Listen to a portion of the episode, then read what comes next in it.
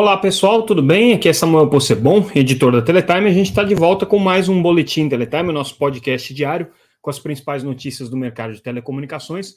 Hoje trazendo o que foi destaque nessa quarta-feira, dia 17 de agosto de 2022. A gente começa o nosso boletim de hoje falando sobre a venda dos sites da Oi.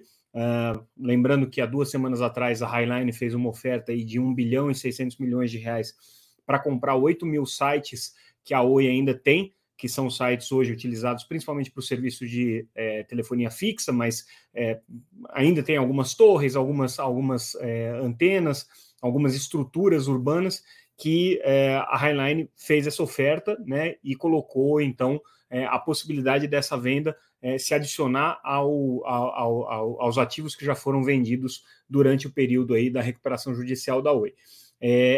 E aí hoje uh, o o processo de, de venda é, recebeu pedidos de novas empresas que querem também analisar essa possibilidade de venda de ativos e fazer, eventualmente fazer lances.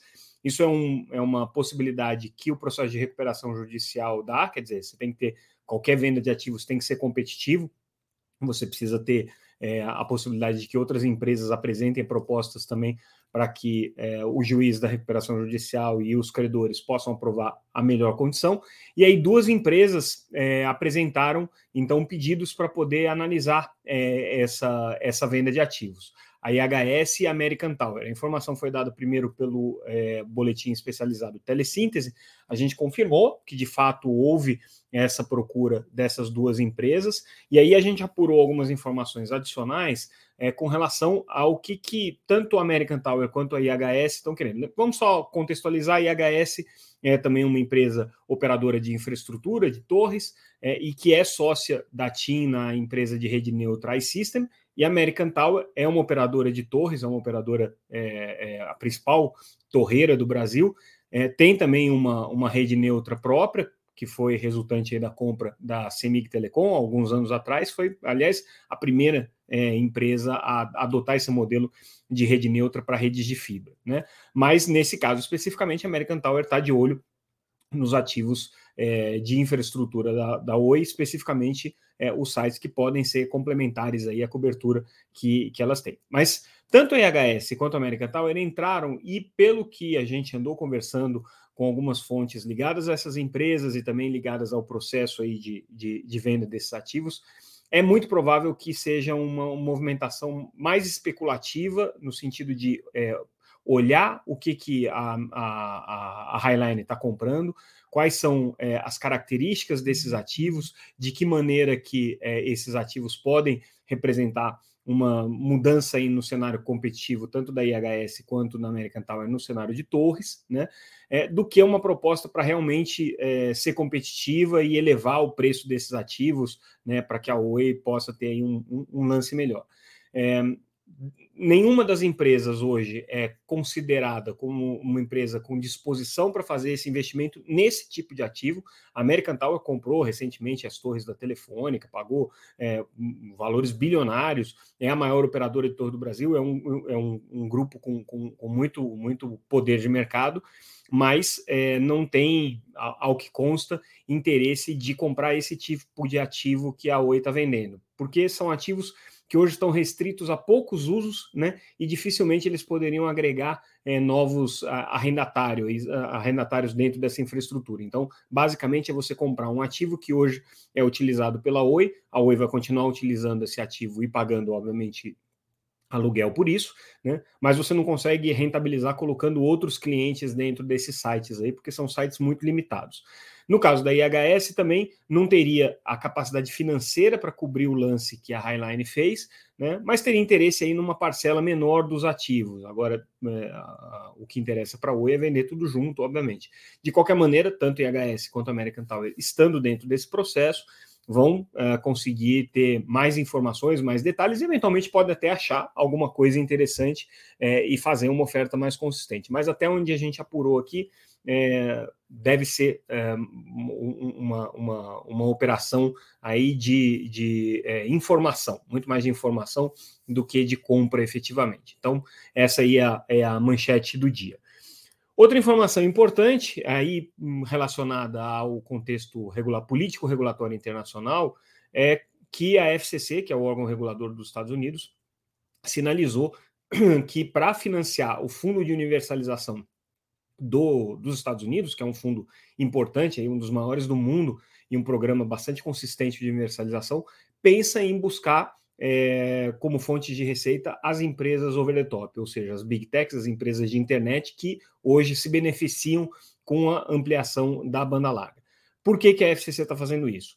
É, existe o entendimento de que o, as fontes atuais de hum, financiamento do, do, do programa de universalização nos Estados Unidos estão se esgotando é, lembrando que esse programa de universalização nos Estados Unidos não é restrito à construção de infraestrutura e, e, e, conectividade, mas também ao uso, ou seja, ao subsídio do serviço.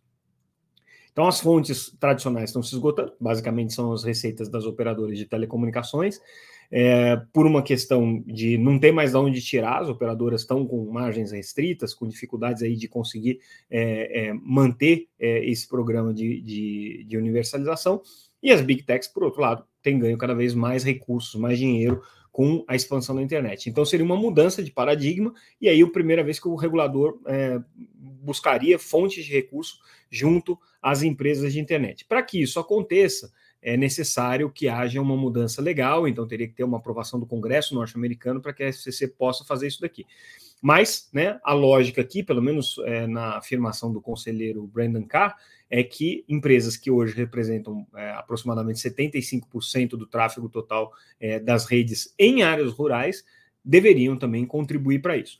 É um debate super importante, já foi colocado aqui no Brasil em diversas ocasiões, a Conexis, que é a associação é, que representa as operadoras de telecomunicações, é, enfatizou isso bastante durante é, o, último evento do painel Telebrasil. É, entrou como um item é, relevante aí na agenda regulatória da empresa, é, da, da, associação para esse ano.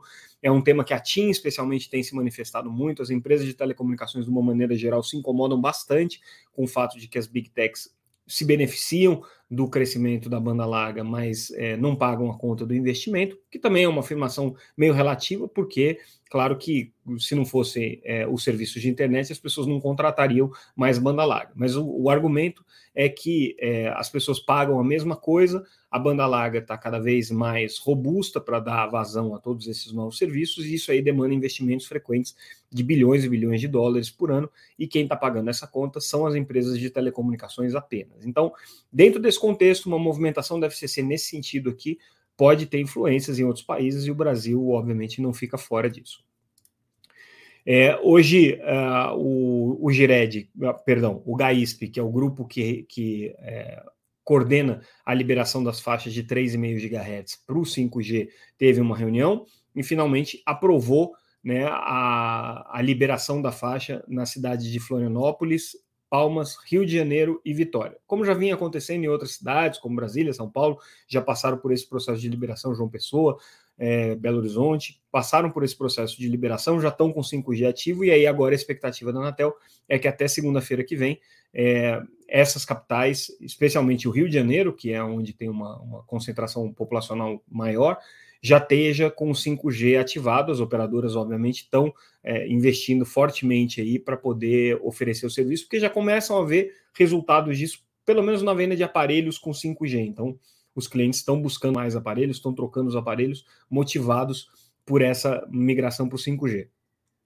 Não por acaso, outra notícia que a gente traz hoje, a Claro é, lançou então planos é, novos com franquias mais adaptadas para o uso que se costuma ter no 5G e com alguns serviços adicionais de valor, principalmente serviço de valor adicionado de vídeo. Então, é, a Claro incorporou algumas, algumas alternativas de você assinar o plano e já ter acesso a conteúdos é, over the top, como novidade são os canais Disney, né, os canais Discovery e outros canais que estão disponíveis aqui dentro do, do, do plano de assinatura 5G, é, o aumento de franquia, alguns benefícios de roaming, principalmente no Passaporte Américas para a família, que também entra aí como um, como um benefício, é, e o Zero Rating, que é a não cobrança da franquia de dados, né, para o primeiro serviço de vídeo é, é, é, que, a, que, a, que a Claro incluiu nessa modalidade. Até então você já tinha isso para streaming de música e para redes sociais.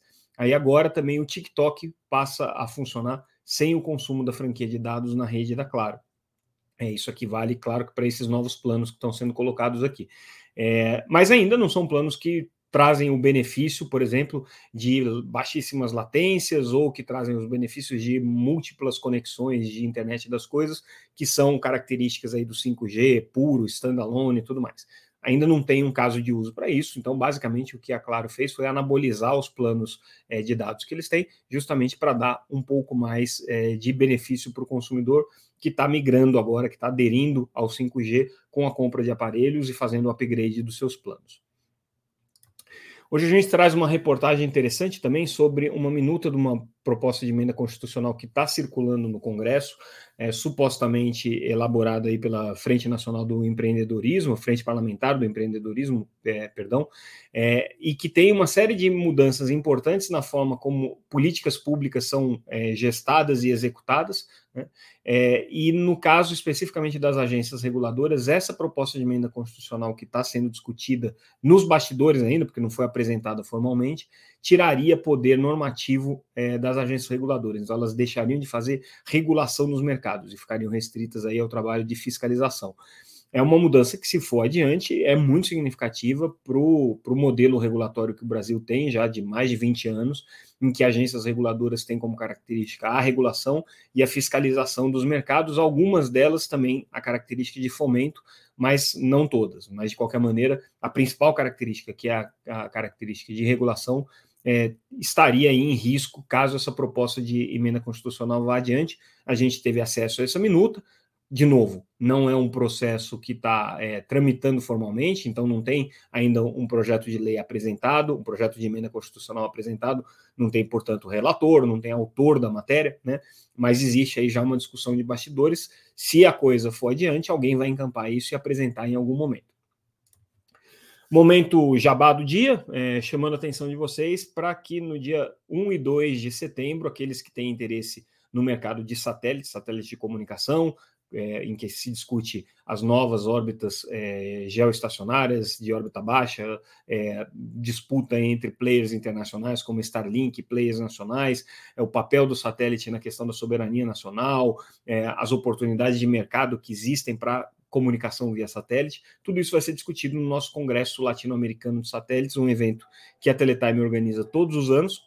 Esse ano volta a ser presencial no Rio de Janeiro, 1 e 2 de setembro, e a gente já tem aí mais de 40 painelistas confirmados. Então, é, quem tem interesse nesse assunto, quer acompanhar, se aprofundar um pouco mais no mercado via satélites, é, entra lá no site satélitesbrasil.com.br, lá tem a programação completa, as condições de inscrição e todos os nomes também que a gente já tem confirmados aí no evento, outros ainda devem entrar até o dia 1, é, mas estão disponíveis lá na nossa reportagem no site da Teletime, www.teletime.com.br. Então confiram lá, momento jabá do dia, é importante ficar atento. E, para a gente finalizar o nosso noticiário de hoje, é, a FENINFRA, federação que representa as empresas de infraestrutura de rede de telecomunicações, que constroem redes e dão manutenção para essa, essas é, infraestruturas, e também representa as empresas de telemarketing, é, opinou aqui no processo que está correndo é, junto ao Tribunal Regional Federal da Primeira Região, é, contra a cautelar emitida pela Secretaria Nacional de Consumidor do Ministério da Justiça, que suspende é, as ações de telemarketing. Segundo a FENINFRA, isso causa é, desemprego, isso causa desestabilização no mercado, não existe previsão legal para você suspender uma atividade econômica dessa maneira. Então, a FENINFRA foi bastante dura com relação a essa cautelar, e é um, uma, um assunto que, apesar de ser de grande interesse do consumidor, porque ele é diretamente afetado pela, pela ação abusiva né, de algumas empresas que fazem aí uso do telemarketing, é um mercado muito importante que emprega muita gente e que é, é, gira recursos relevantes. E quando você tem uma atividade como essa suspensa de uma hora para outra, para uma cautelar, você tem um impacto econômico brutal aí na, na, na, na cadeia de emprego. Então a Feninfra está chamando atenção para esse aspecto aqui. E com isso, pessoal, a gente fica por aqui. Eu mais uma vez convido vocês a entrarem no site www.teletime.com.br e também seguirem a gente nas redes sociais, sempre como arroba Teletime News. Estamos lá no Instagram, LinkedIn, Twitter, Facebook. E para aqueles que estão ouvindo o podcast na sua plataforma favorita, a gente também está no YouTube, no canal Teletime Live. Aqueles que já estão assistindo esse podcast no canal Teletime Live podem também acompanhar o podcast na sua plataforma preferida de podcasts, seja é, Spotify, é, Deezer, Google é, Podcasts, Apple Podcasts, enfim, tem qualquer uma delas, a gente está disponível também. Acompanhe diariamente as notícias do mercado de telecomunicações. E com isso a gente encerra. Mais uma vez agradeço a audiência de vocês e amanhã a gente volta. Até mais.